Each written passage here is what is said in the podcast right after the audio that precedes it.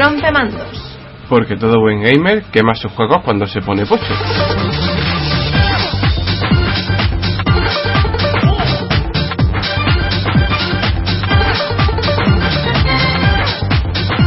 Bienvenido al programa número 17 Sí, 17 de la y la tercera tercera temporada de Rompemandos. Esta semana, bueno, esta semana, bueno, antes que nada, para, mm, para empezar, tenemos que pedir perdón porque la semana pasada no pudimos hacer el podcast. Estábamos hasta el culo de curro. Teníamos una cantidad de trabajo, o sea, lo que no nos ha pasado en años, nos pasó la semana pasada y que teníamos una tal cantidad de trabajo que no pudimos nada, o sea, ni, ni tocar un puñetero juego, nada. De hecho, yo eh, al final no he podido analizar nada porque, en fin, tampoco. Pero a cambio, pues traemos cosillas distintas y vamos a poner a parir a la equipo. Sí, la Xbox la Xbox One. One. para ser exacto. Xbox One. Sí, que se... que Sí, bueno, se. Xbox Juan. Xbox One. En la propia NeoGAF ya la han bautizado como Xbox Juan. Fue muy patata, tío. La verdad es que Microsoft eh, Eh, se ha condenado con esto. La presentación fue eh, muy americana, pero encima... Super mega americana. Sí, a ver, mm, la presen- hay por ahí un vídeo de coña que lo resume bastante bien. La presentación fue básicamente televisión, deportes, Y EA, Call of Duty. EA Sports y Call of Duty. Ya está, o Nada sea, más. no hay más. Le ponen ya la banderita de los Yankees encima de la consola y está completa. Además, la consola, bueno, a ver, técnicamente la consola tampoco es que esté precisamente en la cúspide técnica, está es un 33% menos potente que que PS4 según se dice, mm, pero aún así su gráfica tampoco se queda muy atrás. Ahora bien, nosotros ya tenemos la Xbox One por duplicado. Eh, porque, bueno, y si no la tenemos. mm, No real- mm, no, nos ha engañado básicamente porque es que el reproductor de DVD y el reproductor de CDI que tenemos ahí, de los Mm. primeros que salieron, son clavadicos. Igualito. La consola es un tochaco, acompañada de un Kinect 2.0 que es otro tochaco. Y bueno, lo mejor es el mando, que eso sí que es bueno. Yo no sé dónde van. Hay quien dice por ahí que a lo mejor es que han querido darle un aspecto retro. Vamos, no me jodas. No, no, no, no, no. No me jodas que las retro tenían mejor pinta mil veces que cualquier chorrada que me hayas presentado en esta... Ni, ni de esta fucking conferencia. ni de fucking coña. Que no, que no. Es que ya de por sí el propio diseño de la consola americana porque es grande, es cuadrada Como y le- es a ver, poderosa. A todos... Es que me- ¿Qué le pasa a los yankees? A ¿Qué me- le pasa a los yankees que todos lo quieren grandes? Es como el episodio de los Simpsons en el que Homer tiene que diseñar su propio coche. Sí. El Homer. Sí. ¿Eh? Tiene que ser todo grande, bestial, ¡arr! De hecho, yo definiría la consola como un home. Eh, Es que Sí, es eso. Yo me- creo que han puesto ya al cuñado, al hermano de... ¡Ale! Diseña. es que me recuerda tanto a un muscle car por cierto, americano. hay, hay, un, hay una coña, no sé, no sé si fue en cuánta razón o no sé dónde, Mm. que hicieron un montaje con la cara de Homer, lo tienes que buscar. Lo buscaré, lo buscaré. Es buenísimo. Bueno, pero claro, mm, si nos limitamos solamente a decir estas cosas, que básicamente parecemos un par de fanboy. No, vamos a hablar en serio. Vamos- Para empezar. Mm, La consola tiene un montón de puntos negativos. Vamos a listarlos. He preparado una lista Bien. personalmente. Primero, instalar los juegos en Xbox, en Xbox One, vamos a hablarlo en almeriense, es obligatorio. Los juegos deben autentificarse online para ser instalados. Los juegos se atan a tu cuenta Xbox Live, lo que implica que solo pueden ser usados en ella. Quiere decir que no puedes prestarlos. Exactamente. Si alguien ajeno quiere usar uno de tus juegos en otra cuenta, tiene que pagar, según, eh, según Phil Harrison, de hecho es la licencia completa. Una putada. Sí. Una putada, porque tú, de toda la vida, los juegos se han prestado entre colegas. De toda la vida. Es que hasta en PC se puede hacer. Hombre. Bueno, hoy día ya no tanto, pero sigue pudiéndose. Bueno, las funciones de televisión de la consola solo estarán disponibles de lanzamiento en los Estados Unidos. Las funciones de, le- de televisión de la consola requerirán además la compra de un accesorio aparte para funcionar, cosa que no mencionaron en la conferencia. Ya eso es para rizar el rizo. El Kinect, atención, es obligatorio. Al punto de que la consola no funciona si no tiene el Kinect conectado. ¿Para qué coño quieres ese chisme? O sea, a ver, a menos que realmente te gusten ese tipo de juegos, ¿para qué coño lo quieres? O sea, te lo tienes que comprar por cojones. Pues esta vez te lo han metido doblado como el sistema de control de la consola.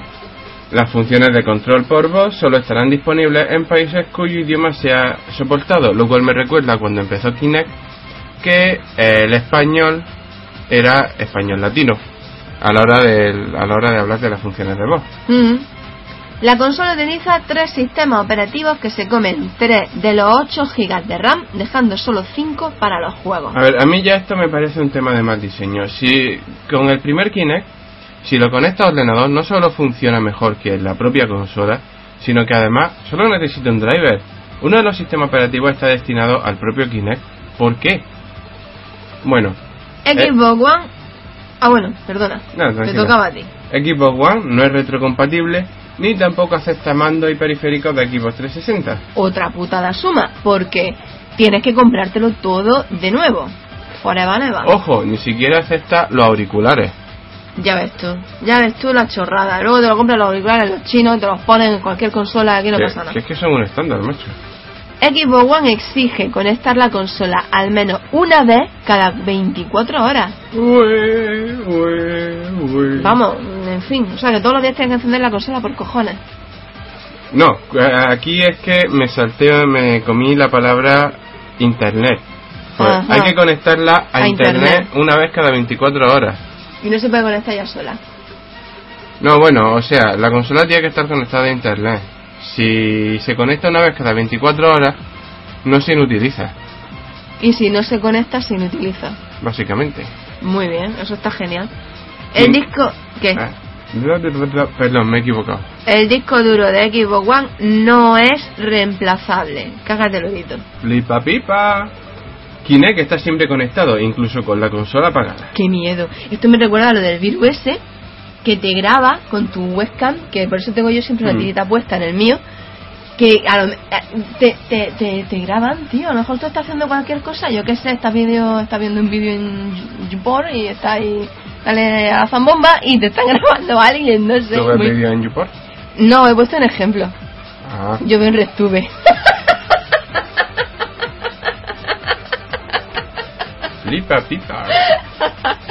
Bien. Bueno, hay otra, hay otra que no he puesto en la lista por falta de tiempo y de energía, que no se ha confirmado todavía, pero es una patente que ha emergido ahora y que tiene todas las posibilidades para ser verdad. Veréis, ha emergido una patente basada en Kinect, según la cual Kinect escanea el número de personas que hay en la sala. Se supone que gasta hasta 6 u 8, ¿no? Sí, pero si hay más de los que la compañía permite que estén, por ejemplo, a la hora de ver una serie o una película, hay que pagar mayor, hay que pagar otra licencia para que las demás personas puedan ver la película. O si sea, no, no te deja. Que si tú en vez de con 7 colegas más tú, que hacen 8, te pilla dos colegas más, ya tienes que pagar. Exactamente. Eso es muy fuerte. Exactamente. Eso ya, eso a mí, mira, yo con mi... eh, mira, ahí la FIA está por medio, no me jodas. Ojo, La FIA está por medio para asegurarse de que no hay reuniones masivas de gente y sí, cuando pagas, pues ya eso te obliga a que no te reúnas con demasiada gente. ojo, yo eso ya Yo lo, mis conspiranoias extrañas. yo eso ya lo dejo en el aire porque una patente y los de Microsoft no han dicho nada, pero el resto que he puesto en la lista, eso sí lo ha confirmado la gente de Microsoft. Eso, eso a mí me suena muy chungo. A mí, historias de estas no. A mí no me van a decir con cuánta gente tengo yo que juntarme para ver una película o para jugar a la consola. Faltaría Blue. Hombre, faltaría más. Ojo, los... Y si luego llamas a tus colegas y están las novias de tus colegas, que la mayoría son tontas del culo, y están sentadas viendo cómo juegas, ¿qué? Tienes que pagar porque ellas están ahí. Pues no me parece ni bien, ni justo, ni apropiado. Es un despropósito. A mí todo esto me parece un despropósito. Bueno, si te sirve de algo, la consola ya se ha convertido en el hazme reír. Pues no me extraña. Bueno, y como dato curioso, las acciones de Sony subieron, ¿no? Sí, y la de Nintendo un- también. Un 10% las de Sony y un 3% las de Nintendo. Vamos, flipante. Sí. Bueno, pues dicho todo esto, vamos con el sumario del programa, que tampoco tiene mucho desperdicio. No, bueno. En fin, hemos, hemos hecho lo que hemos podido. Empezaremos con, empezaremos con las noticias. Seguiremos con las novedades. Hay un análisis del que se ocupa Osaka, que es, FX Football. Tenemos también versión beta. va Anim- a ser, Animal Crossing. sí, muy bueno, aprovechando que sale dentro de nada. Sí. Luego también tenemos un creepypasta. Descarga completada. Y después, pues mito y leyendas de Japón. Ah, bueno, y también hablaremos de un manga. Adolf, de Osamu Tezuka. Genial. Bien, y ya dicho todo esto, comenzamos con el rompemando número 17 de la tercera temporada. Esperamos que os gusten.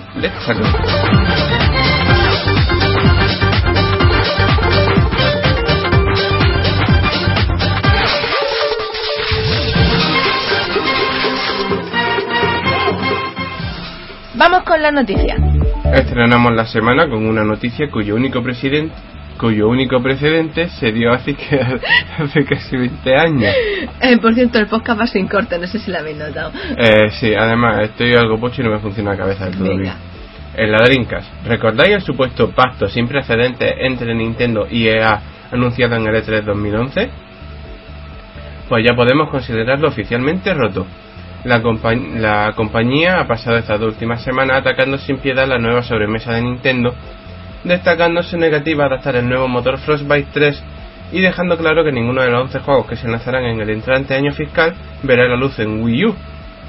Esto no solo ha alimentado los rumores sobre la relación entre Nintendo y EA, sino que también ha abierto el campo para la especulación acerca de la posibilidad de que la industria quiera matar a la recién nacida consola y ha convertido a Wii U en el primer sistema de videojuegos sin juegos de EA desde Dreamcast.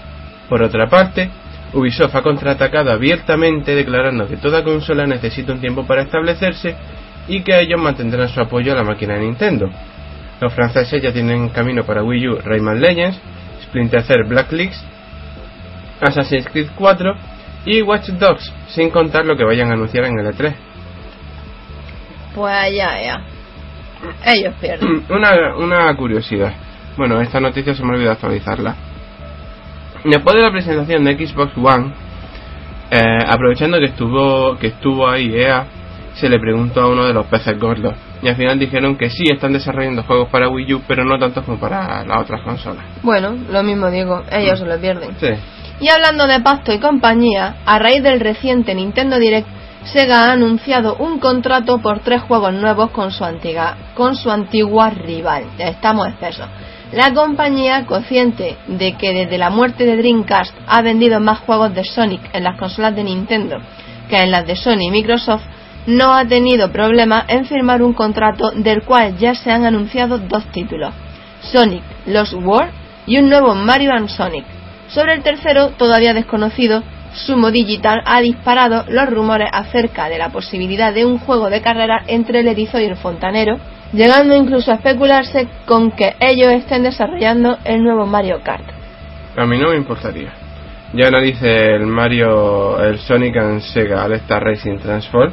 Me cago en la puta madre, qué nombre más largo. Y personalmente me gustó bastante. Bueno.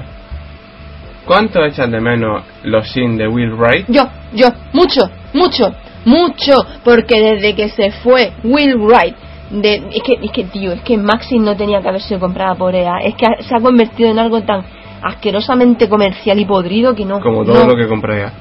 ¡Ay, por favor! Bueno, sigue con la noticia, Como el perdón. Conquer, Dead Space, etcétera. Bueno, tras su marcha de Maxis, el genio desarrollador fundó su propio estudio, Sin Entertainment, y ha estado desaparecido hasta el recentísimo anuncio de los Sin 4.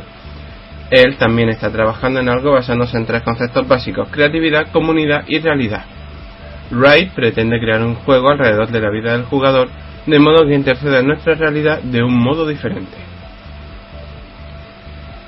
Ouya se resiste a morir. Pese a los decepcionantes resultados y análisis iniciales, la compañía sigue esforzándose por vender su consola y han anunciado que estarán en el E3 aunque no dentro. Ouya estará exponiendo la máquina en un parking cercano al centro de convenciones durante los días 11 al 13 de junio, en los que tendrá lugar el festival. Diez días después, la máquina se pondrá oficialmente a la venta en Occidente. A ver, yo me pregunto una cosita. Si al E3 entran hasta compañías de 3 al cuarto que van a presentar consolas piratonas, con juegos con ROM metidas, ¿por qué demonios no puede Ouya hacerse con un stand que sea chiquitico?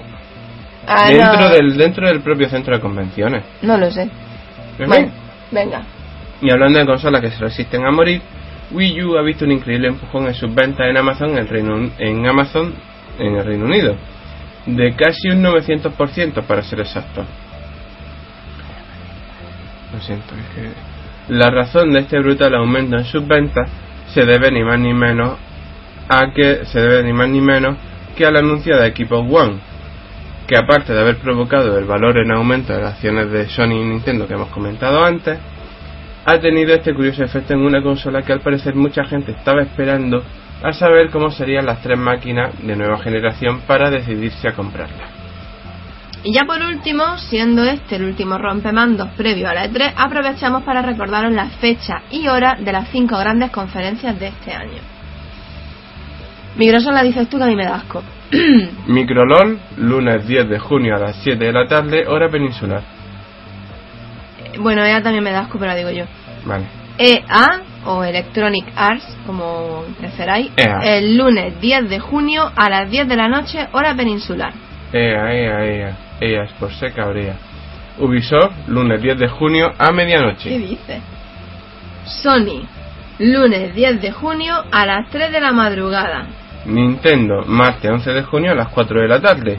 Os recordamos que se trata de un Nintendo Direct. A ni- no sé, la, la iguata la ha dado ahora por eso. Está perezoso, ¿eh? Eso de ese Estados Unidos, eso de que no hace mucha gracia. Hombre,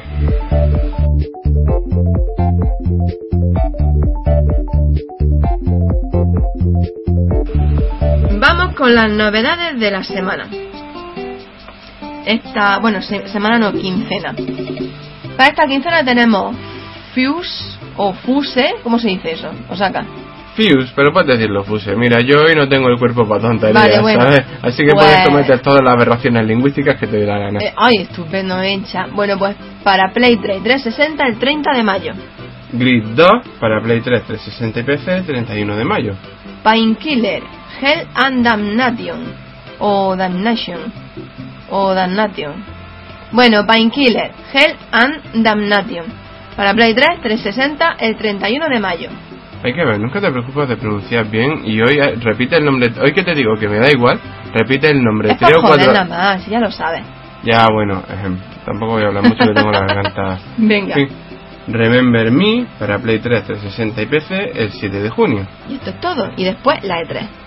Ojo, Y después el Animal Crossing. Uy. No me lo creo. Ojímetro, estamos en la semana pre-E3. ¿Qué significa esto? Que no suele haber muchos juegos. Así que da gracia que todavía había sección de novedades.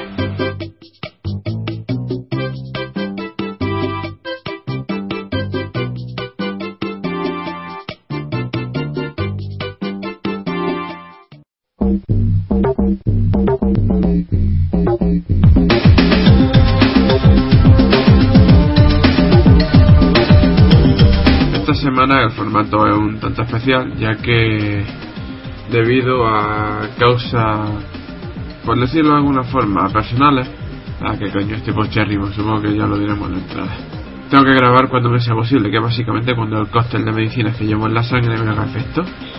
Así que voy con mi análisis de esta semana, en la que analizo un juego que se ha tirado su buen tiempo para volver.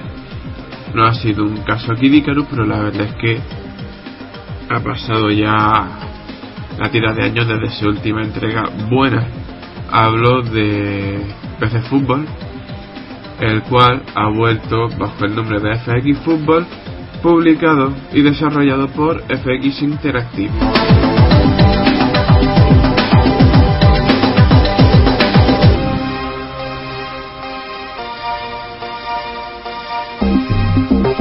No hace mucha falta que repasemos la historia de PC Fútbol para nuestros oyentes paisanejos, pero para quienes no, pues básicamente PC Fútbol es el pionero en lo que respecta a juegos en formato manager y también fue uno de los últimos productos patrios de la era del desarrollo de software español, de la época de oro del desarrollo de software español, perdón, y de hecho fue el que más aguantó llegando hasta el año 2001 antes de que Dynamic Multimedia se viera obligado a cerrar. Después de eso vinieron los PC Fútbol de On Games, que haremos como si no existieran, y ya finalmente, pues FX Interactive, descendiente de Dynamic Multimedia, ha llegado con este título que promete, o al menos prometía, resucitar la ya perdida esencia de PC Fútbol.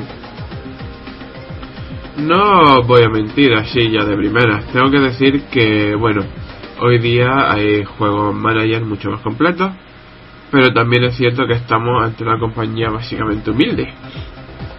O sea, FX Interactive ya no parte del bacalao como lo hacía en su momento, y es más publisher que desarrolladora.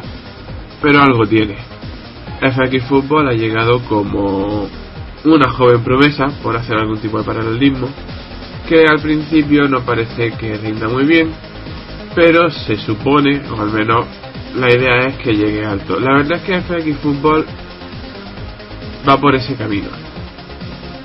A ver, no voy a hacer un análisis al uso básicamente porque, bueno, me gustaría hablar más que nada de mis impresiones personales.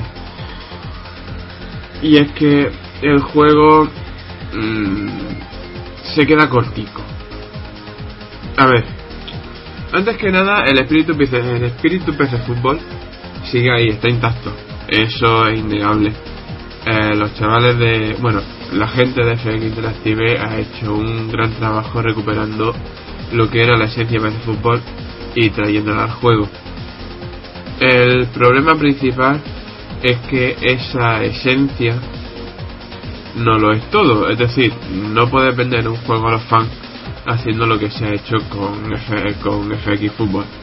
En el lado manager, el juego es bueno.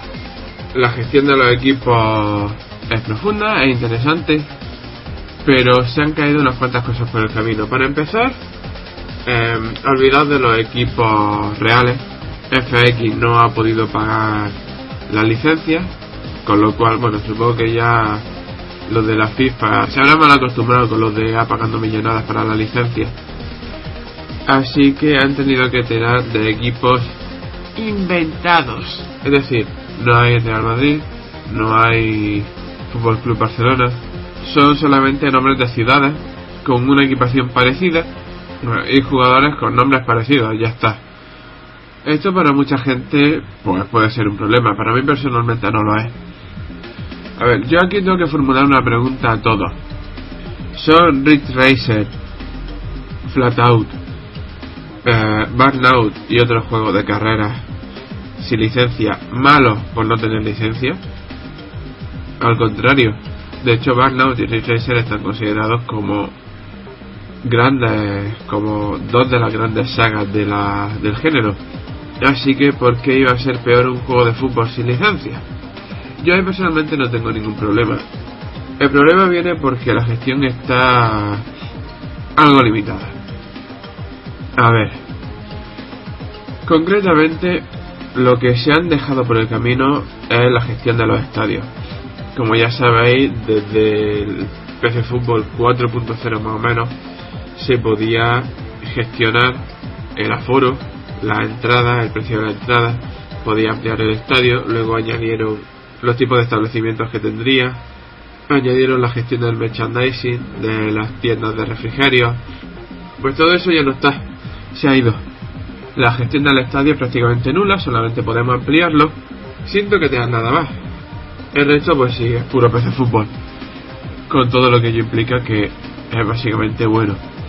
Además ha mejorado la interfaz, en esta ocasión no... Bueno, no, la verdad es que no sé cómo sería en los juegos de on-game, pero en esta ocasión, por ejemplo, se puede usar el arrastrar y soltar para manejar los cambios de jugadores, por ejemplo. El sistema de fichaje y de jugadores, búsqueda de nuevas promesas, etcétera, sigue siendo el mismo. Pero es que no sabría exactamente cómo explicarlo. Hay cosillas que se han quedado en el camino. El juego se siente como un PC de fútbol hasta que toca cierta, ciertos asuntos. Se ha mejorado el sistema de el sistema de táctica. Y bueno ahora pasamos a la parte que a mí más me ha decepcionado que es la del simulador. Bueno y una de las cosas que yo recuerdo con más nostalgia de mi infancia y adolescencia gamer es pasar tarde entera frente al ordenador jugando a PC fútbol. Pero jugando a PC fútbol tanto en la tanto en el manager como luego después de haber terminado mis gestiones dirigirme a jugar el partido y lo jugaba y ganaba. Había unos jugadores con los que me sentía cómodo, otros con los que no, pero no dejaba sencillamente que el equipo dependiera de la inteligencia artificial. sino que yo mismo lo manejaba. Bien, pues esa opción en FX Fútbol no está disponible, aún ni siquiera después de la actualización 1.1. Solamente tenemos la opción de visionado. Y aquí es donde de nuevo parece que el juego vuelve a apelar a nuestra nostalgia, ya que el simulador es el simulador de PC Fútbol 6.0 clavadito.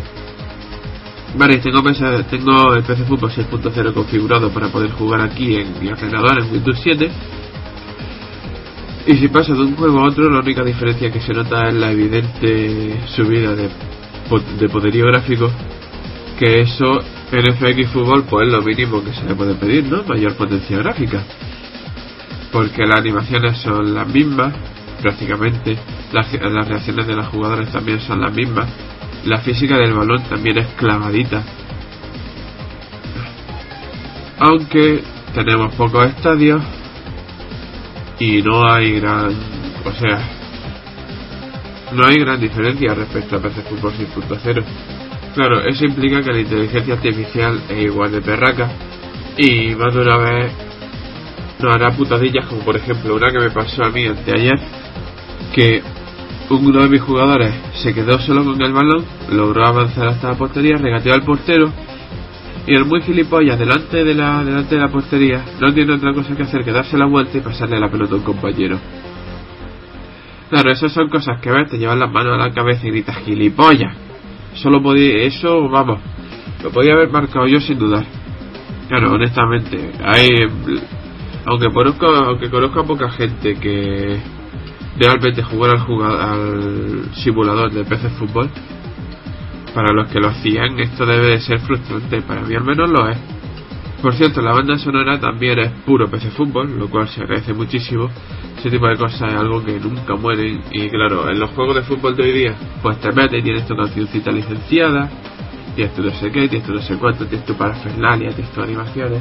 Aquí no, son todos menús chulos con sus degradaditos, sus botones, sus botones redondeados, sus opciones, todo muy, todo muy guapete.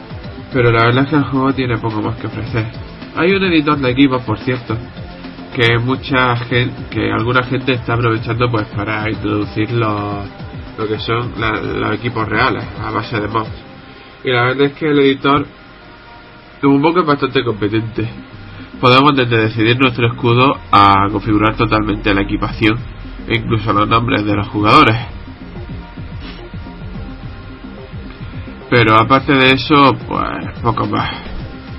En fin, me voy a perdonar que el análisis dure tan poco, pero es que en lo personal no tengo gran cosa que hablar de FX Football. Personalmente el juego me ha decepcionado un poco como fan de la saga que soy, ya que le faltan cosas. Ante él tengo la impresión de estar eh, ante una mezcla de PC Fútbol 3.0 en la parte de manager y PC Fútbol 6.0 en el simulador.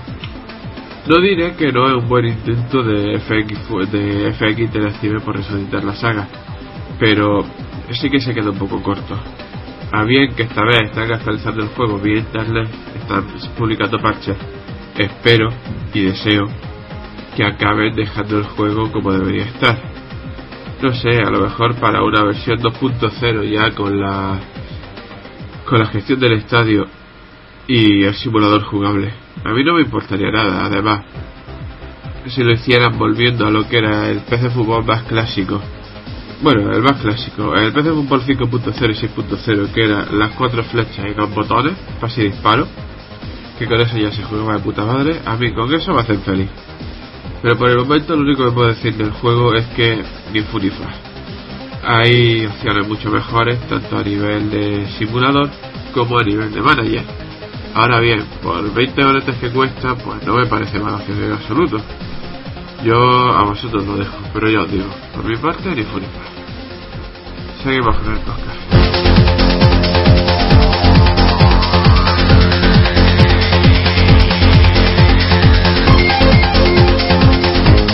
Creepypasta. Descarga completada. Eso es lo que te dices cuando el juego que tanto esperabas ha terminado de instalarse. Sabes que no es gran cosa, pero tener un juego nuevo siempre te resulta emocionante. Recordando que iba a ir a casa de tu amigo Gary más tarde, te viste, pero cuando entra en tu habitación de nuevo, ves que tiene un mensaje suyo en Messenger diciendo simplemente descarga completada. Preguntándote qué pasa con tu amigo, mientras va a su casa, concluyes que probablemente acaba de conseguir un juego nuevo que quiere enseñarte, o música. Sabes que adora la música. Te subes en tu bici y cruzas la ciudad hasta su casa. Cuando llegas ves las luces encendidas. Camina hacia la puerta y toca, solo para darte cuenta de que la puerta está abierta. Entra a la casa. Todo parece normal. Su madre está sentada bebiendo café y te dice que Gary está arriba. Subes la escalera y ves que la puerta de la habitación de Gary está abierta. Dentro ve a Gary, sentado frente a su ordenador. Le dice, hola Gary, pero no obtiene respuesta. Confundido, pensando que quizás está escuchando música con sus auriculares, te acerca a él y pone una mano en su hombro. No responde. Preocupado llama a su madre. Cuando lo ve, llama a una ambulancia. Los médicos no ven nada raro. Su corazón late, no hay signos de coma o inconsciencia. Lo llevan al hospital para examinarlo a fondo.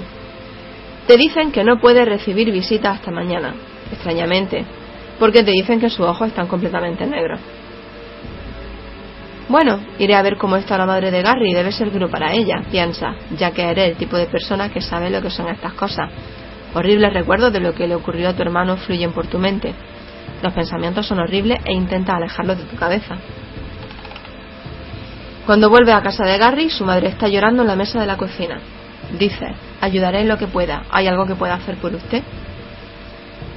Pueden mirar en la habitación de Gary y si puede ser encontrar la causa de esto, dice, me ayudaría a sentirme mucho mejor. Y eso es exactamente lo que hace. Sube la escalera y entra en su habitación. Encuentra su ordenador encendido con un archivo llamado newsite.exe. Pueden verse las palabras descarga completada en pantalla. Ves que el cursor estaba sobre el botón abrir. Extraño. Por curiosidad, comprueba el tamaño del archivo. Un byte. Interesante. Es casi imposible. Ni siquiera sabes si se puede crear un archivo tan pequeño. Recordando lo que le pasó a Gary, no lo abre. En su lugar, busca en Internet para saber lo que es. Sin suerte, excepto en un pequeño foro donde dicen que son lo último. Les pregunta a qué se refieren. Ellos contestan que el archivo no es un archivo normal, sino una criatura capaz de controlar mente. Te ríes con fuerza y les preguntas si están locos. Contestan que no tienes que creerles, simplemente no abra el archivo. Confuso te preguntas si es una broma. Parece una buena explicación, pero no puede evitar pensar en cómo dicen que son lo último. Abajo escucha ruido de pisada y la puerta del cuarto de Gary abriéndose. En el umbral está la madre de Gary, sin pupila, agarrando un cuchillo de cocina, y te ataca. No tiene otra opción que defenderte. Lanza un cuchillo de la colección de Gary, se clava en su cabeza y extrañamente una sustancia extraña negra fluye de la herida y se filtra por el suelo. Cae derrumbada. Mira de nuevo al ordenador y nota un archivo en el escritorio. Se llama descarga completada. Pincha en él y se abre. Ve una foto, Conoce la cara, pero al mismo tiempo no la reconoce. Se parece a Gary, pero con un resplandor rojo y sin pupila.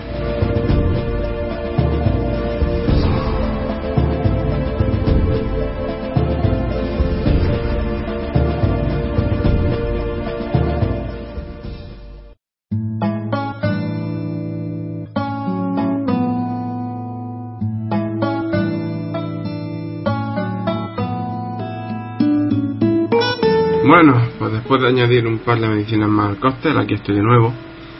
Eh, un poquito más, bueno, más sano no, pero por lo menos más disponible. En esta ocasión voy con versión beta. Digamos que para compensar que no haya habido versión beta durante un tiempo, pues esta semana lo traigo.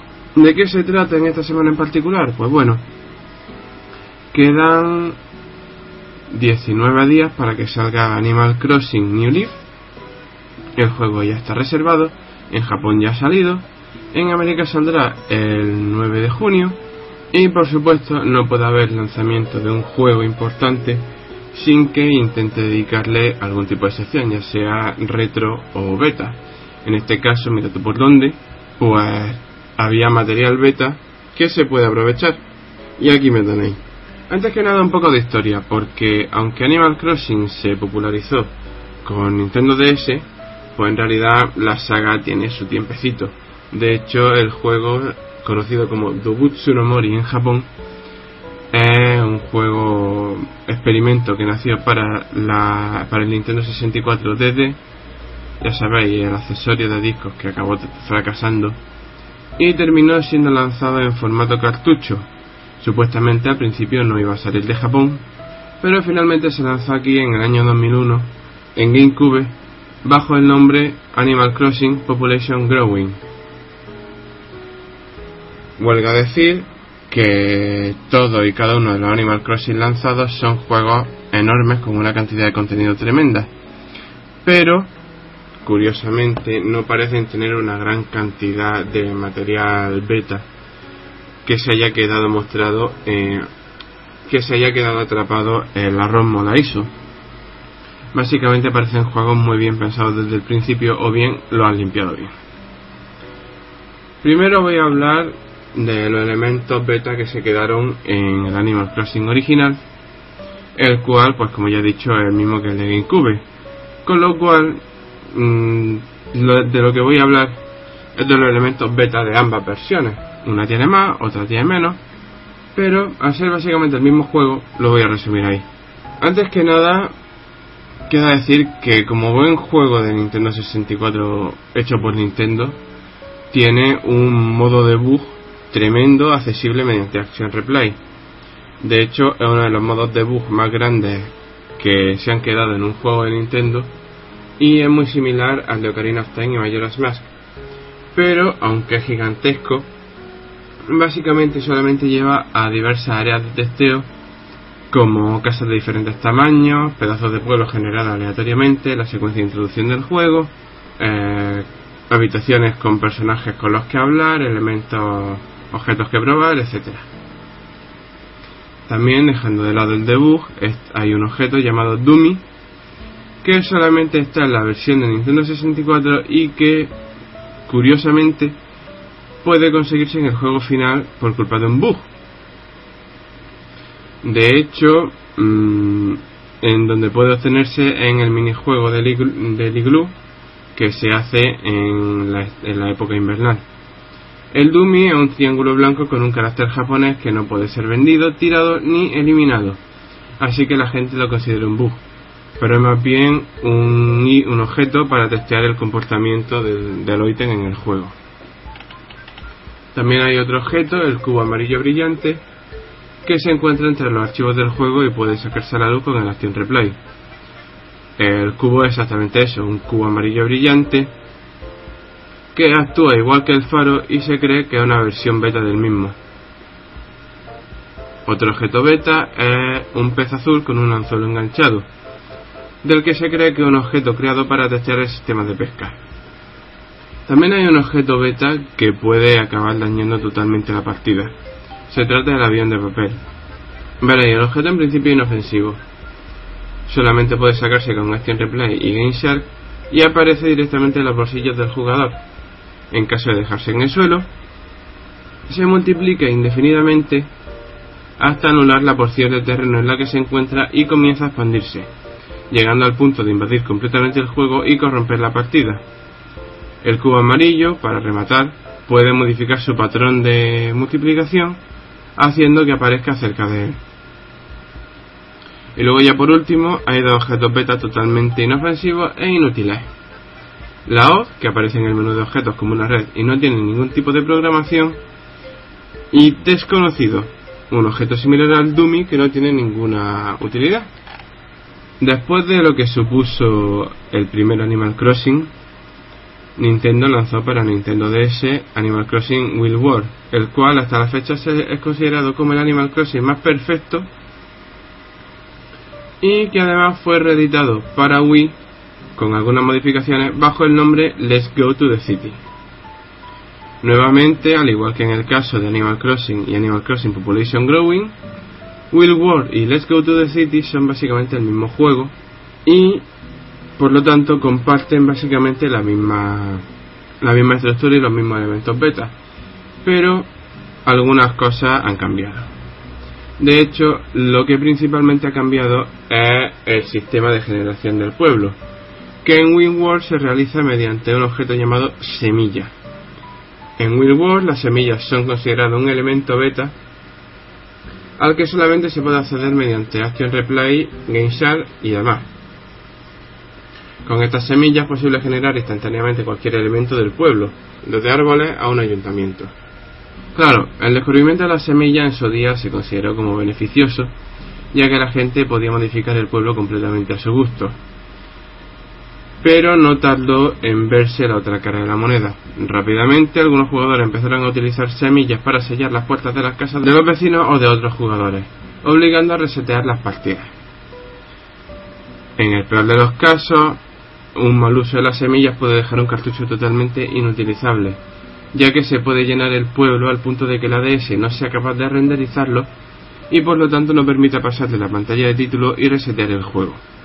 Aparte de eso, el juego no tiene más objetos beta que algunos elementos restringidos al jugador, como la alfombra y papeles pintados de las tiendas de Nook, las notas de pintura, el cartel de vendido o la colmena de abejas. Si eso a lo sumo, hay dos sillas invisibles que sí son elementos beta, pero que no tienen ningún sentido. Y bueno, terminando la sección como pequeña curiosidad, llegó a haber un Animal Crossing 2 en desarrollo para GameCube.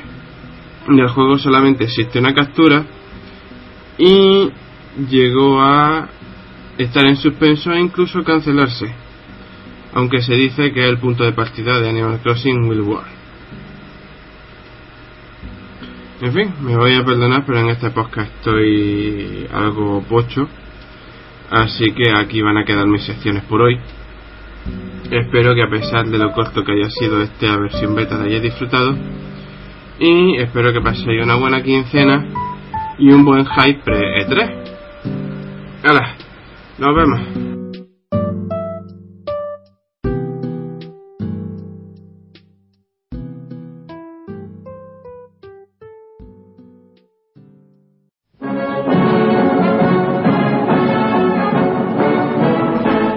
Sección de manga y anime. Esta semana, como ya hemos anunciado en el sumario, tenemos Adolf, de Osamu Tezuka.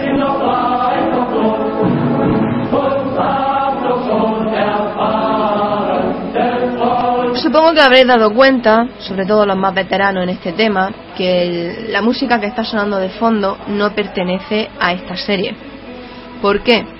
porque mm, creo, creo que no existe serie de anime de este manga. Mm, yo he buscado y no encontrado. Yo he buscado por todos sitios eh, porque el manga es realmente buenísimo. Es para mí una obra maestra, es genial. Pero no he encontrado absolutamente nada de anime eh, de esta serie. Por lo tanto, pues, en fin, o sea que yo no hemos tenido que buscar las castañas, sobre todo él, porque yo no lo he hecho en ponerle una música apropiada, alguien que tiene un trasfondo así como nazi, pues en fin, algo más o menos que se pueda parecer. Bien, Adolf eh, es un manga que se publicó entre el 6 de enero de 1983 al 30 de mayo de 1985 en Japón. Aquí en España se publicó por Planeta de Agostini 20 años más tarde, que ya tiene perejiles y en Japón se conoce como Adorufu Nitsugu. Adolf Nitsugu. Eh, como ya he dicho antes, su creador es Osamu Tezuka y se publicó en el 83. Eh, entra dentro del género de manga bélico. La historia comienza cuando el nazismo empieza a estar en apogeo después de la Olimpiada de Berlín. Como manga bélico también podría considerarse un seinen per se, ¿no? Sí, pero bueno, está calificado como manga bélico. Yo ya ahí no me meto. No, eh, ha sido solo una apreciación personal. Sí, sí, sí. Bueno, y termina la misma historia, termina en el 83, justo cuando empieza a publicarse. Se centra en la historia de tres hombres con el nombre de Adolf. Adolf Kamil, que se trata de un judío y vive en Japón. su mejor amigo Adolf Kaufmann, que también es judío y reside en Japón, y el tercer Adolf, el que todo el mundo conoce, Adolf Hitler.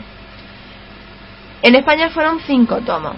En Japón no sé exactamente cuánto, porque la verdad es que he conseguido una información muy pequeña de este manga. Yo lo tengo, son cinco tomos bastante gordos, de ¿Lo aproximadamente... Planeta? ¿Puede Planeta, ser? Planeta de Agostini. Cada tomo tiene entre 250 y 300 páginas de cómic. Y en su momento costaba 9,59 euros. Yo creo que todavía podéis conseguirlo y también a ese mismo precio y de segunda mano pues poco más o menos igual. Hmm. El estilo de dibujo es muy Tezuka, hombre, un poco más serio, ¿no? Ya sabes que Tezuka tenía un modo muy particular de dibujar.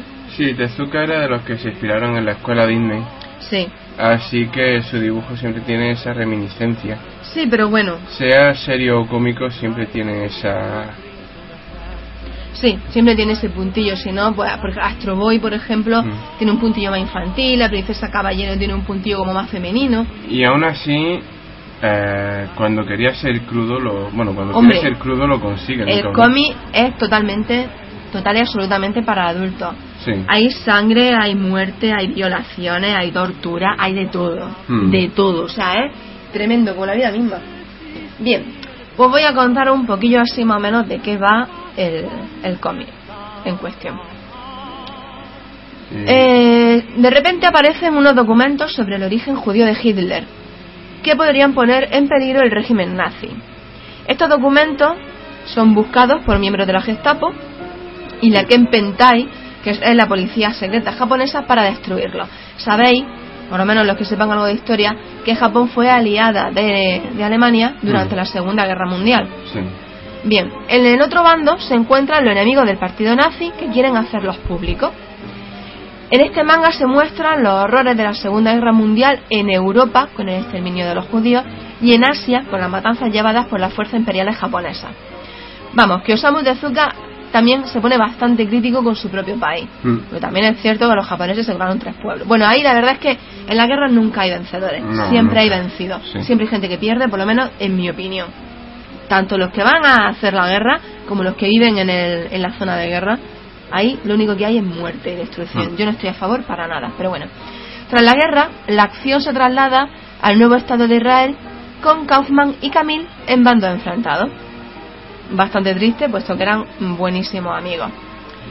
Y bueno, básicamente esta es la historia. En medio, pues ya os digo, se ve de todo, se ve pues, la relación de los dos amigos con los japoneses, como los en un principio son adorados pero después son odiados, Mm, Cómo cómo se, se va transformando en, en- un nazi radical. Sí, sí, un verdadero hijo de puta, en fin, bueno.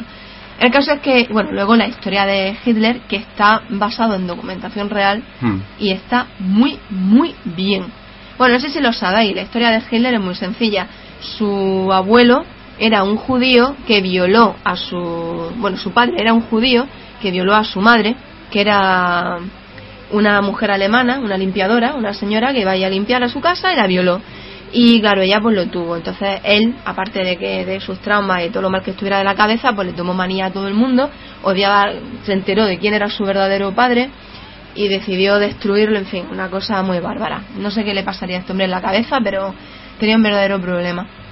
Bien, eh, algo destacable de este manga es la gran cantidad de personajes que aparecen con importancia en la trama, tanto japoneses como alemanes o judíos. Sí, eso es cierto. Si aparece un personaje tiene alguna tiene una importancia aunque sea mínima Sí, sí, en, sí. El, en el argumento. No están ahí Todo. por estar. Es tremendo, tío, es muy bueno. Bueno, vamos a hablar de los personajes. El primero es Adolf Camil, uno de los tres Adolf que dan nombre a la serie. Sus padres son judíos alemanes y él nació en Japón, es hijo de exiliados. Sus padres regentan una panadería en la ciudad de Kobe y Camil es el mejor amigo de la niñez de Adolf Kaufmann. Siempre intenta ser tratado como un japonés y se enfrenta, se enfrenta a la intolerancia de los japoneses con los extranjeros. Esto también es cierto. Bueno, Japón, como cualquier otro país, ¿para qué vamos a decir es que los japoneses, que los no sé qué? que- no, en todos los países ocurre. Mm. Cuanto más problemas tienes, siempre se le echa la culpa a los extranjeros. No pienso decir más, que luego me pegáis. Pero nadie tiene la culpa de nada. Son circunstancias. En fin. El siguiente. El caso es que, no, espérate, te me queda. perdón. El caso es que emigra al nuevo Estado de Israel, donde entra en el ejército y, pues, en fin, entra en el ejército y eh, la lía parda porque le da por hacer matanzas contra los palestinos, incluyendo a la mujer e hija de su mejor amigo Kaufman. El último Adolf en morir en la historia, en el 83, aquí hay un poquito de spoiler, en un atentado terrorista en Israel.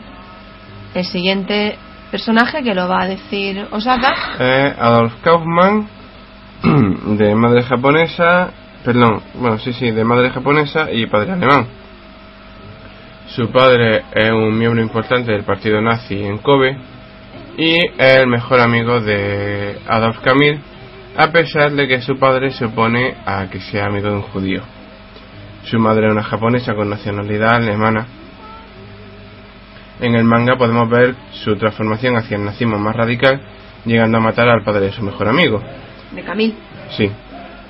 Su ascenso empieza con, con su ingreso en la Adolf Hitler Schule. Pasa, Sí, bueno, la escuela de Adolf Hitler. sí, pasando por ser el secretario personal de Hitler y acabar ingresando en las SS. Vuelve a Japón para buscar los documentos sobre los orígenes de Hitler, encontrándolos el día después de la muerte de- del dictador y acaba huyendo de los judíos que quieren matarle por su pasado nazi, uniéndose en su huida a Septiembre Negro. Camille mata, Camille mata a su mujer y su hija y a partir de ahí bus- intenta buscar venganza, pero Spoiler. Camille. lo mata. Sí. El siguiente personaje es Adolf Hitler. Yo creo que sobran las presentaciones. Diríase. El último Adolf en la historia, eh, en la trama de- del manga. Tiene relación directa con Adolf Kaufmann. En el manga es asesinado por un inspector de la Gestapo que finge el suicidio de, de Hitler en un búnker. Y en el manga explican su ascendencia judía porque su abuela, perdón, yo he contado antes su madre, perdón, fue violada por el hijo de la familia judía a la que servía, naciendo como resultado el padre de Adolf. Perdón porque me he equivocado antes. He tenido ahí un lapsus mental que no, está, no estaba bien. El siguiente es Shohei Toge, un periodista japonés enviado a Alemania a cubrir los Juegos Olímpicos de Berlín. Allí descubre que su hermano ha sido ase- asesinado por los nazis buscando los documentos. Documentos que provocarán que a partir de este momento lleve a cabo una vida dedicada a derrotar a los nazis para volver a su hermano. Cuando vuelve a Japón, se casa con la madre de Kaufmann.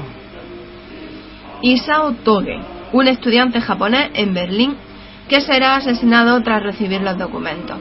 Consigue que los documentos lleguen a Japón hasta su antigua profesora de colegio y es el hermano de Suhei.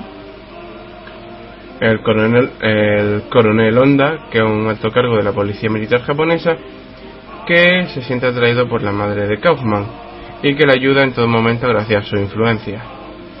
Y por último, el jefe Lampe, que es un miembro de alto grado de la Gestapo e intenta encontrar los documentos de Suhei Toge y acabar con él, pero no lo consigue y pierde a su hija.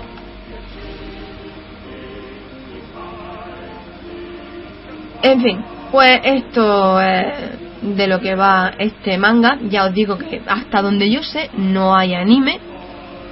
Y si lo hay, no lo he podido conseguir, yo creo que no hay. Probablemente si existiera sería tan famoso como el de Monster. Yo creo que sí.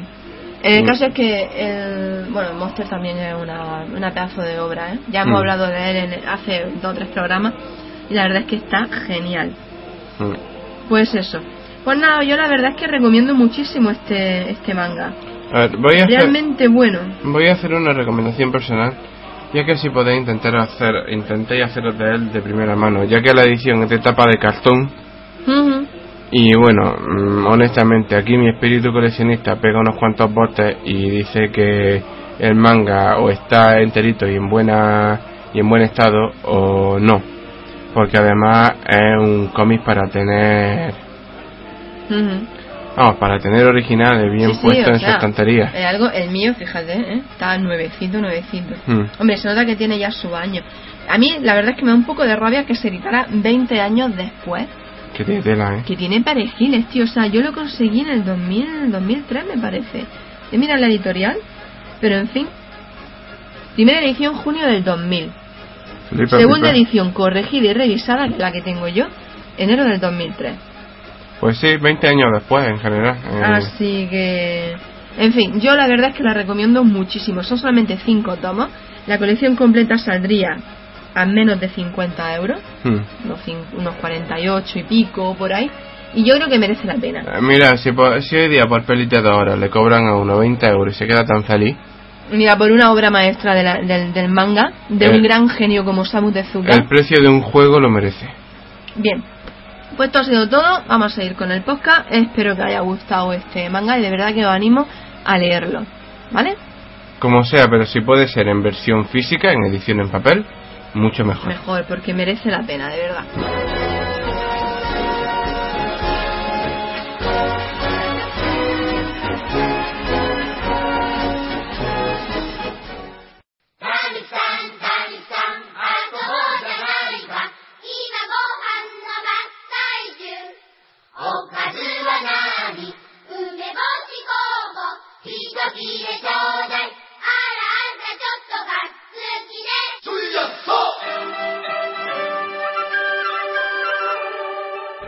Esta semana, en Mito y Leyendas de Japón, voy a hablaros del Katawaguruma o carro monotrochón. Y así es como Samus decidió. Voy a desafiarme a ver si no se me traba la lengua. Sí, Buena suerte. gracias. Más de lo que indica su nombre, en japonés kata es uno, wa rueda, kuruma carro y en griego monos uno y trochos rueda. De ahí viene su nombre. Katawaruma es carro de una rueda y en español, bueno, la traducción al español pues se utilizaría el griego, monotrochón. Mm, en fin, una rueda. Mm. Carro de una rueda. No suelo decir esto porque no quiero quedar así como un weabú, pero ¿Qué? suena mejor en Japón. Ya, mm, también es que todavía usamos muchísimas palabras en griego para definir lo que estamos hablando. Ya, Tetrabric significa cartón de cuatro esquinas. sí. Block, bueno, no. Bloque de cuatro esquinas. Brick viene del inglés. Sí, Tetra de... del griego cuatro. Bien, bueno, pues sigo. Este yokai se identifica con una mujer subida en un carro envuelto en llamas que por las noches corre provocando un gran estruendo a su paso. Aquel que la ve o se ríe de ella recibe una maldición inmediata que se multiplica si uno habla con otra persona sobre lo que ha visto. Una variación del anterior es el wanjudo o rapado rueda, una rueda de carro en cuyo centro está la cabeza enorme de un hombre, muchas veces un religioso, y que corre a gran velocidad por las calles de las ciudades. En la línea del Katawaruma se dice que roba el alma de aquellos que se atreven a mirarlo, siendo así un yokai muy temido. Otras veces estos yokai no atacan a los testigos que los ven, sino que secuestran a su hijo. La razón de estos yokai, de que estos yokai aparezcan, están asociados a una rueda no está muy clara, aunque sí se sabe que la rueda representa en el budismo las enseñanzas del Dharma, y que el giro rápido de una rueda explica metafóricamente la consecuencia infinita de causas y efectos que rigen nuestro destino. Por algún modo sería como que está pagando, como que el alma va subida, el alma que va subida eh, dentro del carro en fuego está quemando un karma, un karma muy negativo. Y claro, quien lo ve pues se ve afectado por ese karma. Bien. También se puede pensar que la mujer envuelta en llama encima del carro está pagando los resultados de una mala acción pasada. Cuenta una leyenda que en la prefectura de Shiga, al oeste de Japón, había una aldea por lo que cada noche pasaba el Katawaruma. Se decía que quien lo veía perdía la conciencia, por lo que al oscurecer la gente se encerraba en sus casas para evitar encontrárselo. Sin embargo, había una joven curiosa que una noche, al escuchar el chirrido del carro, abrió un poco la puerta corredera por una rendija, escudriñó hacia afuera para ver pasar a la mujer montada en el carro rodeada de fuego. Cuando se fue, volvió a la habitación y descubrió que su bebé había desaparecido. La mujer se sintió muy culpable por haber roto el pacto que todos los aldeanos mantenían, y para recuperar al bebé clavó en la puerta de casa una nota dirigida al Katawaguruma que decía Katawaguruma, la culpa es mía, devuélveme al pequeño que todavía ni siquiera sabe cómo se mueve una rueda.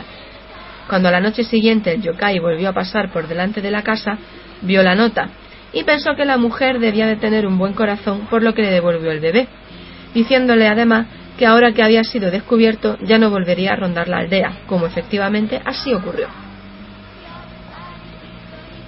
Fíjate, aparte de haber aprendido la leyenda per se, hoy aprendido una cosa más con este... con... Con esta historia de yokai. Sí, pero básicamente por la, lo que es la palabra kuruma, que hasta ahora la había oído la había oído siendo utilizada en coche, pero o sea que básicamente siguen llamando al coche carro. Sí. Curioso. Como aficionado a los idiomas estas cosas me gustan. Hombre, es divertido saber cierto, cierto tipo de cosas. Mm. Bien, pues Seguimos con el podcast.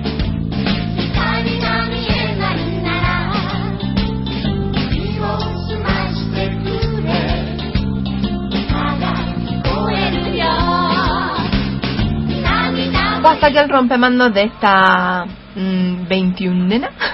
Eh. Ha sido 21 días. Pues bueno, pues esto ha sido todo. Esperamos que haya gustado el podcast. Hemos intentado hacerlo lo mejor que hemos podido porque la verdad es que no ha sido prácticamente imposible hacerlo mejor. Y bueno, esperamos vernos dentro de 15 días, esta vez sí, esta vez sí, con el Animal Crossing, el E3, etc, etc, etc. Y fresquito y con menos trabajo. Bueno, el trabajo que siga, que siga, pero por lo menos que nos dé sí, tiempo a hacer por favor, por Dios. Bien, os recordamos que podéis escucharnos directamente en ebooks o desde la página eh, zonapixel.com. Punto es. Ay, perdón, punto es. Que Clope nos, nos cruje. Clope me va a crujir a mí, que todavía no le he mandado el tercer artículo. Escucha, yo tengo pendiente todavía un análisis. Ya, bueno, pero lo mío es más grave. Bien, eh, podéis escucharnos en ebooks, iTunes, Radio Post Castellano y Directorio Podcast. Y podéis leer nuestro artículo en Zona Pixel. Y Cuando claro, lo los de, publicamos. exacto, y los de nuestros compañeros, por supuesto, que son bastante buenos. Y hasta aquí, pues nada, se despiden Samus y Osaka. Dentro de 15 días nos vemos, más fresquitos, esperemos, y con mejores y mayores cosas que contar.